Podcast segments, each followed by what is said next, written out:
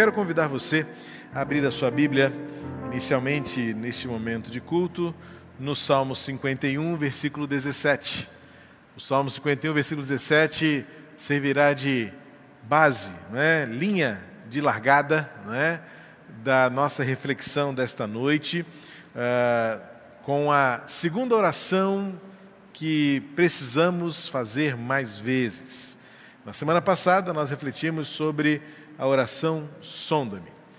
Quero reiterar, na semana passada eu deixei isso claro, que esta série de cinco mensagens que serão proferidas nas quartas-feiras, justamente as cinco quartas-feiras do mês de março, eh, foram extraídas de um livreto muito precioso, muito pequenininho, mas muito profundo e muito proveitoso, eh, de autoria do pastor Pascoal Peragini, pastor da Primeira Igreja Batista de Curitiba o livrinho intitulado Orações que Deus gostaria de ouvir. Eu parafraseei este tema do livro, não é? Orações que devemos fazer mais vezes. Então, se você é um livro que parece estar esgotado, é um livro muito pequenininho, mas é um livro muito precioso, quase que de uma meditação diária, não é? Onde o pastor Pascoal é, fala rapidamente sobre essas cinco orações e a partir delas, então, eu preparei esta série de mensagens é, sobre orações que devemos fazer mais vezes. Na semana passada, introduzindo o tema, mostrei que nossas orações, em, em geral, elas acabam é, refletindo muito mais nossas inclinações, sejam elas humanistas ou carnais, bem como egoístas, vaidosas e inconsequentes.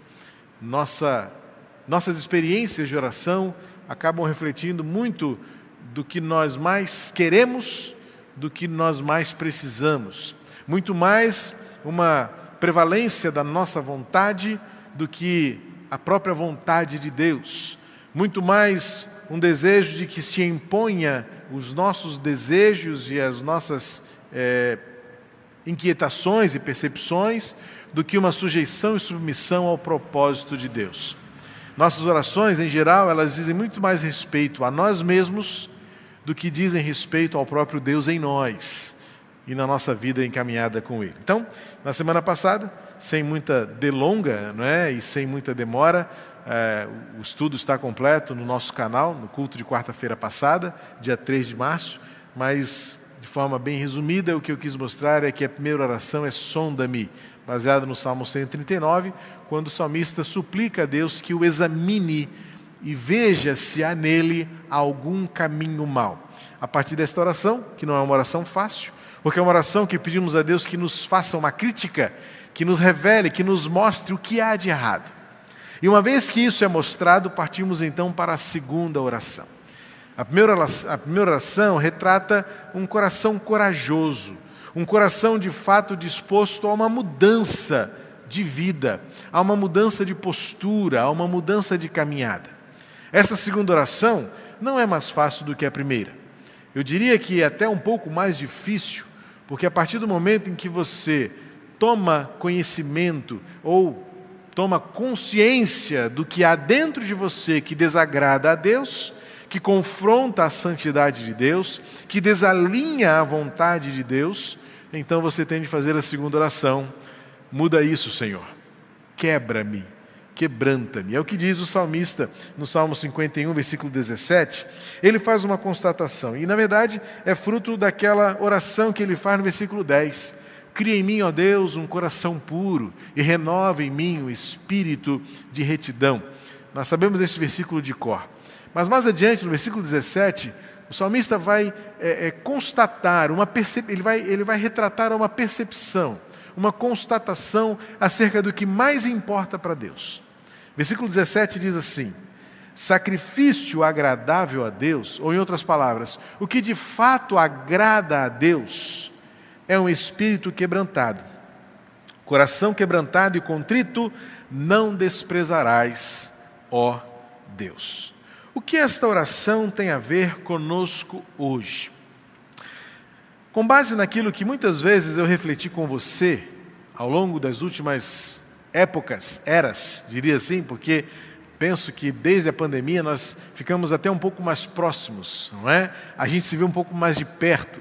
Hoje à tarde, quando as irmãs estavam aqui, três delas é, encontraram-se comigo aqui no hall do bebedouro e eu brinquei com elas: olha, eu não sou, não sou, eu não sou mais aquela pessoa apenas da tela, eu sou carne e osso. A vontade de abraçar é muito grande, mas nós, infelizmente, por respeito e cuidado mútuo, nós não nos abraçamos. Mas como da vontade de, de, de, de abraçar, de expressar carinho pelo, pelo aconchego, pelo calor humano. Mas eu disse para elas, não é? Esse tempo a gente gerou um outro tipo de aproximação. É, durante muito tempo vocês é, estavam comigo, estiveram comigo, olhando para a minha sala de casa. Em outras oportunidades, vocês estiveram comigo dentro do gabinete pastoral. E agora, ainda que eu esteja aqui na nossa casa, nosso salão de cultos, e vocês em casa, de alguma maneira parece que muda um pouco essa reconfiguração de relacionamento, de proximidade, não é? E especialmente para as crianças, né? Eu tenho tido essa oportunidade de encontrar algumas crianças no dia a dia e elas ficam assim meio é, olhando, tipo, mas não é aquele que estava na televisão ou no, no smartphone e agora está aqui em três dimensões, não é? Em carne e osso, literalmente, na minha frente. E nesse tempo todo eu, eu tenho insistido que a nossa religiosidade e a nossa experiência, é, a nossa espiritualidade, ela precisa transcender esta, esta estética, esta questão da aparência, de um impressionismo é, visual. E esse versículo tem a ver com isso justamente porque o que o salmista está dizendo aqui é que ele percebeu e ele entendeu que o que de fato agrada, primeiro que não há nada que impressione a Deus. Deus é o Criador de todas as coisas. E a nossa evolução religiosa, a nossa evolução litúrgica, é, eu insisto em dizer, ah, os nossos gostos e preferências não, não impressionam, não, não causam impacto no coração de Deus. Eu, como pai, me impressiono com, com o crescimento da minha filha, com a evolução, com o amadurecimento. Volte e meia a gente se dá conta de que Letícia não é mais aquela menininha de um, dois anos, agora é uma quase jovem, não é? é às vésperas de completar 18 anos, e de vez em quando a gente se surpreende quando cai a ficha de que ela cresceu, ela tem uma visão de mundo amadurecendo, ela tem crítica agora, ela percebe, e eu começo a, eu começo a constatar que é, eu, eu, fico impressionado com, com, com o crescimento de uma filha, e sei que você, pai, entende bem o que isso significa para você, mas o nosso Pai Celestial não se impressiona com isso, porque Ele sabe quem nós somos e de dentro para fora. Pouquíssimas coisas, e arrisco dizer nada que nós possamos fazer ou oferecer vai de fato impressionar e deixar Deus boca aberto conosco. Ah, esse meu filho. Mas o salmista faz uma observação importante: que se há alguma coisa que realmente agrada a Deus, se há alguma coisa que realmente traz o coração de Deus para uma expressão de alegria e de gratidão ao que Deus espera de nós, não se trata de uma evolução litúrgica, de um desempenho religioso, de um êxito sacrificial.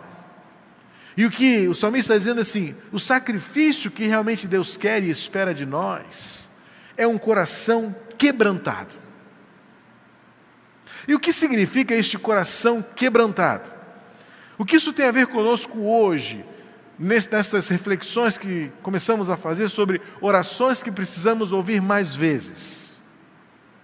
Tem a ver que nós queremos impressionar Deus por uma, por um, uma estética, numa evolução, numa coreografia de vida, talvez muito mais por uma exibição moralista de acertos maiores do que erros. E Deus fala assim: Mas eu conheço seu coração. Eu sei o que está dentro. E muitas vezes, este seu zelo pela sua evolução religiosa, este seu zelo pelo seu desempenho é, religioso, na verdade retrata um coração vaidoso, um coração egoísta, um coração que está centralizado na, na, na, na visibilidade que você possa ter no seu contexto comunitário, no seu destaque, no posto que você ocupa na autoridade que você desempenha. E então, o salmista vai dizer: muito cuidado, porque essas coisas que nos impressionam não dizem nada para Deus, porque Deus está olhando o coração. E ele diz: o que agrada ao coração de Deus é um coração quebrantado. E o que significa um coração quebrantado? Este quebrantamento aqui significa o oposto da arrogância, da autossuficiência, da prepotência, do orgulho e desta vaidade de achar que nós nos bastamos na nossa razão, na nossa experiência, na nossa evolução, na nossa eloquência. E o tempo todo devemos ser lembrados de que Deus conhece o nosso coração e Ele sabe o que vai ali dentro. Então a oração que precisamos fazer mais vezes é esta, completando a ideia da primeira oração do sonda-me, onde nós pedimos a Deus que nos critique, em que nós dizemos, Deus, olha aqui dentro e vê se há alguma coisa que desagrada a Ti. E agora que Deus mostrou o que desagrada a Ele, temos a coragem de dizer, então faz o seguinte, destrói isso. Destrói o que desagrada ao teu coração, porque eu não quero continuar fazendo aquilo que desagrada o teu coração. Esta oração é mais difícil do que a primeira, porque ela, complementando a ideia da primeira, ela vai agora é, necessitar de uma escolha, de um desejo de que nós sejamos melhores do que éramos. Tanto quanto a oração sonda-me é um desafio, a oração quebranta me acrescenta um quê de dificuldade, porque vai revelar que você vai reconhecer que há coisas que precisam ser mudadas e você quer mudá-las.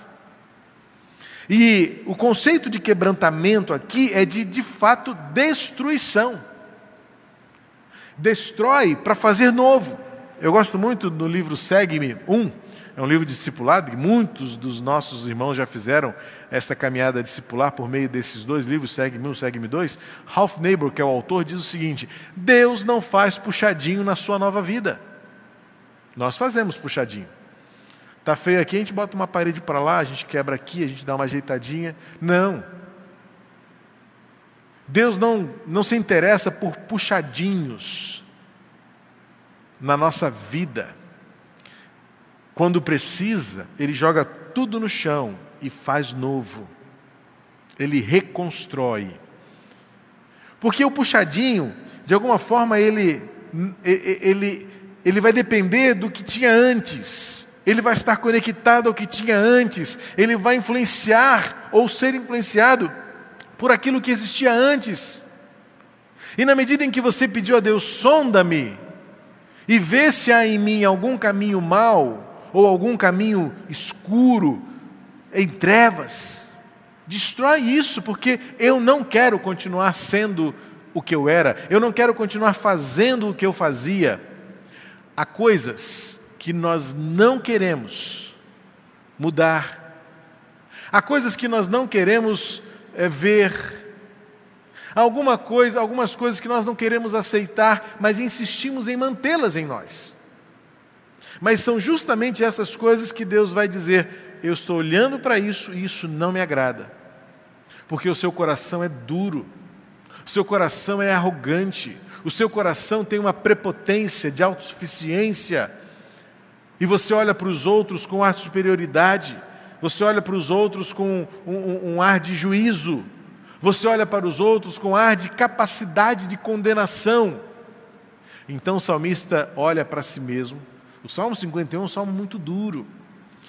Atribui-se a ele o momento na vida de Davi quando ele foi confrontado pelo profeta Natan, depois de ter cometido um homicídio para acobertar um adultério, pecado sobre pecado. Então, quando Natan denuncia, Davi, este homem é você, este homem mau, pecador, homicida é você, Acredita-se que na cronologia, na história da vida de Davi, foi quando ele caiu em si e escreveu o capítulo 51, o Salmo 51, que é este cântico de arrependimento. E lá no versículo 10, o que para muitos é o, o elemento chave desta oração de confissão e de recomeço, ele diz: Cria em mim um coração novo. A ideia de criar um coração novo, a palavra criar aqui é a mesma lá do Gênesis no princípio criou o Deus, ou seja, reconhece que não tem nada que vale a pena. Eu já fiz uma observação já, eu já refleti, porque na verdade demanda uma reflexão, porque muitos de nós não admitimos isso. E eu tenho que sempre, porque se fosse por mim mesmo, pareceria uma grande mentira, uma grande arrogância. Por isso eu gosto de sempre basear exclusivamente na palavra de Deus, e não nos achismos, nem em teólogos. Então eu vou ao apóstolo Paulo, quando em Romanos 7, ele mesmo diz: Quando eu olho para mim mesmo, vejo que não existe nada de bom em mim. É o próprio apóstolo Paulo que diz. E eu fico pensando, se o apóstolo Paulo olha para si mesmo e diz que não tem nada de bom dentro dele, quem sou eu para achar que aqui já tem alguma coisa boa? Então eu prefiro de fato reconhecer que dentro de mim existe tudo o que precisa ser mudado. E pedir a Deus mais vezes, continua examinando dentro de mim, Senhor. E quando encontrar alguma coisa ruim, me mostra e me faz de novo, quebra isso destrói por completo. Não remenda, não. Não põe uma cola. Não, destrói e faz novo. Muitas vezes nós nutrimos o nosso interior e o nosso coração, são construções. Eu não vou nem dizer castelos, porque eu não tenho condições de construir castelos aqui dentro. O máximo que consigo é montar um barraquinho. Muito mal feito, muito mal engendrado muito mal emendado. Então, quando eu começo a construir os meus barracos, as minhas palafitas, miseráveis, pobres, carentes, incapazes, eu, na verdade, estou querendo acomodar e encontrar um lugar para guardar os meus próprios tesouros, as minhas paixões. Como eu costumo sempre reconhecer, os meus pecados que me fazem bem. E muitas vezes a gente só se preocupa com os pecados ditos morais ou sexuais. E levamos muito pouco a sério os pecados é, da razão, que inclui o julgamento malicioso, a fofoca, a ira, a maldade. Coisas que muitas vezes não, não se processam, não, não se revelam por atitudes, por gestos em que eu vou, como Jesus mesmo alertou aqueles fariseus de sua época e os seus discípulos, dizendo: muito cuidado, porque não adianta você se orgulhar de que nunca matou ninguém, se no seu coração você odeia alguém, você matou esta pessoa aí dentro, você cometeu um homicídio. Cuidado se você se, se vangloria, né? e, e vangloria justamente a glória vã, ou seja, a glória inútil. Você olha à sua volta e fala assim: Ah, mas eu nunca adulterei, nunca me deitei com outra mulher senão a minha mulher. Ou você, mulher, vai dizer: Eu nunca traí o meu marido porque eu nunca ofereci o meu corpo em prostituição, nunca, nunca me dei em relacionamento íntimo com ninguém. Aqui Jesus fala, como a gente estudou lá no ano passado, no Sermão da Montanha, ele, ele aperta e depois expande. Ele fala assim: Se você acha que isso é muito bom, eu vou te dar um alerta. Se você olhou para alguém com desejo, você já cometeu adultério. Então, quando a gente, a gente percebe é, é, esta pressão que, que, que o Evangelho proporcionou à nossa consciência, a gente clama por misericórdia e tende, e deve ser uma tendência espiritual, saudável, dizer que, Senhor, eu tenho pecado demais, então quebra minha vida, eu não valho nada. E a gente fazer dueto, pelo menos dueto com o apóstolo Paulo, quando ele diz, Romanos 7, vai lá e leia: quando eu olho dentro de mim, eu vejo que não existe nada de bom. E aí Paulo exemplifica, sabe por quê? Porque quando eu olho para as coisas que eu deveria fazer, eu nunca consigo fazer. E quando eu olho para as coisas que eu preciso fazer, eu nunca tenho forças para fazer. Faço o que não quero e o que quero fazer acabo não fazendo. E aí Paulo conclui: miserável homem que sou. Em outras palavras, Paulo está reproduzindo este tipo de oração, em que ele olha para dentro de si, e hoje, com a presença do Espírito Santo, que é o nosso instrutor, é o nosso é, revelador, olha para si mesmo e diz: tem muita coisa aqui que não agrada a Deus. E então, a segunda oração, quebranta-me ou quebra-me, é a oração daquele que se posta humilde diante do Senhor. Faz a minha vida de novo. Esta oração é necessária para que as próximas coisas aconteçam. Há umas três orações que precisamos fazer mais vezes. Há outras três orações que complementarão este ciclo de cinco, para que de fato a gente caminhe para aquilo que entendemos ser plenitude de Deus, de serviço, de vida abundante. Mas tudo começa neste exame que Deus faz dentro de nós. O que há dentro de mim? Reconhece que existem coisas que não agradam a Deus. E como o salmista diz, o que agrada a Deus é um coração que se quebranta, que se, con... que se contrita e fala assim: do jeito que eu sou, do jeito que eu estou, não vai ser bom. Eu preciso ser melhor. Eu preciso de um novo começo. Então, esta oração quebranta-me, produz o, o, o caminho, o passo para a próxima, quando você se abre para o que Deus tem para fazer a partir de agora.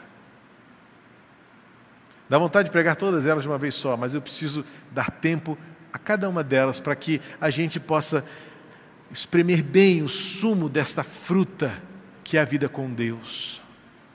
Mas eu quero terminar a reflexão de hoje apenas deixando um texto com você e certamente preparando para a semana que vem, se Deus assim nos permitir, estarmos juntos novamente, se vivermos até lá. Jeremias 18, a tão conhecida história da casa do oleiro.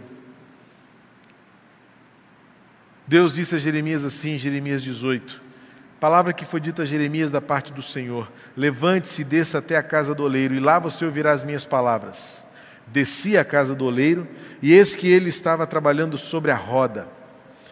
Como o vaso que o olheiro fazia de barro se estragou nas suas mãos, ele tornou a fazer dele outro vaso, segundo bem lhe pareceu. Então a palavra do Senhor veio a mim dizendo: Casa de Israel, será que não posso fazer com vocês como fez este oleiro, diz o Senhor? Eis que, como barro na mão do oleiro, assim vocês na minha mão, ó casa, assim são vocês na minha mão, ó casa de Israel. Quebra-me para fazer de novo. Há um detalhe importante nesse texto que não pode passar despercebido. O versículo 4 vai dizer que o vaso se estragou nas mãos do oleiro. Não significa que o próprio oleiro estraga o vaso. Mas eu gosto de entender esse texto de que o melhor lugar para estarmos é nas mãos do oleiro. Porque se alguma coisa dá errado, se há alguma coisa que precisa ser quebrada e feita de novo, o melhor lugar para estar é nas mãos do oleiro. Esta oração é oração feita por alguém que se dispõe com humildade a viver nas mãos do oleiro e dizer: Senhor, se há o que encontrar em mim de ruim, quebra e faz de novo. Mas não joga ao vento essa palavra.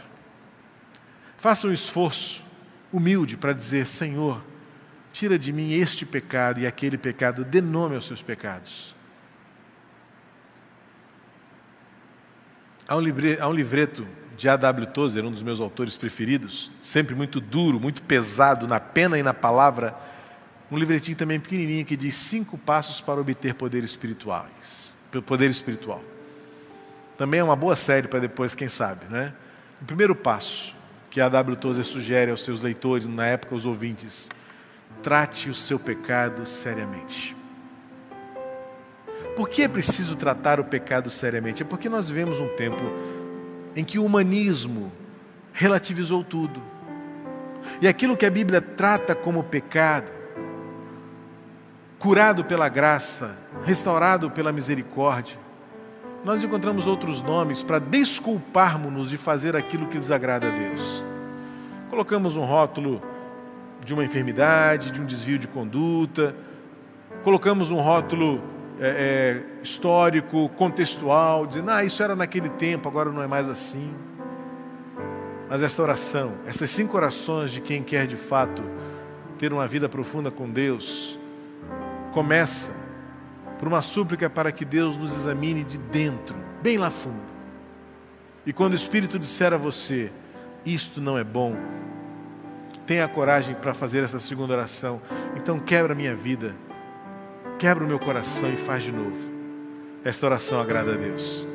Esta oração prepara o caminho para o que virá depois, o recomeço, que é a terceira oração que eu já vou deixar aqui como um spoiler. Transforma-me, sonda-me, quebranta-me, transforma-me, enche-me e usa-me. Que essas orações estejam mais presentes no nosso dia a dia com Deus. Porque, como diz o salmista, o que agrada a Deus não é uma espiritualidade, uma religiosidade de estrutura, de aparência, de evoluções, uma religiosidade que nos cause grande alvoroço ou que nos impressione. Oh! É um coração quebrantado que agrada o coração de Deus. E o coração quebrantado é fruto de uma vida, de um espírito humilde, que reconhece o que vai mal, que está ruim, que desagrada a Deus, o que está desalinhado com a vontade de Deus. Então, faça comigo essa oração. Senhor, o que encontrar de ruim aqui dentro? Minhas paixões, meu egoísmo, minha vaidade, minha licenciosidade, meu, minha luxúria, minha, minha lascívia, meu egoísmo, minha maldade, meu ódio, minha ira. Tira tudo isso dentro de mim e me faz de novo. Esteja na mão do Senhor, porque o vaso só foi refeito porque ele quebrou nas mãos do oleiro. E ele fará com muito amor. Devemos querer que Deus nos reconstrua do jeito dele. Por isso a oração deve ser: sonda-me, ó Deus. E se for preciso, no que for preciso, quebra-me e faz de novo. Pai querido, em nome de Jesus, completa esta palavra no coração de cada um. E que nós possamos recorrer a Ti mais vezes e orar a Ti com mais frequência e com mais intensidade essas orações. Sonda-me, Senhor. Examina aqui dentro. E o que o Senhor mostrar que precisa ser refeito, faz-o de novo. Quebra-me. Em nome de Jesus. Amém.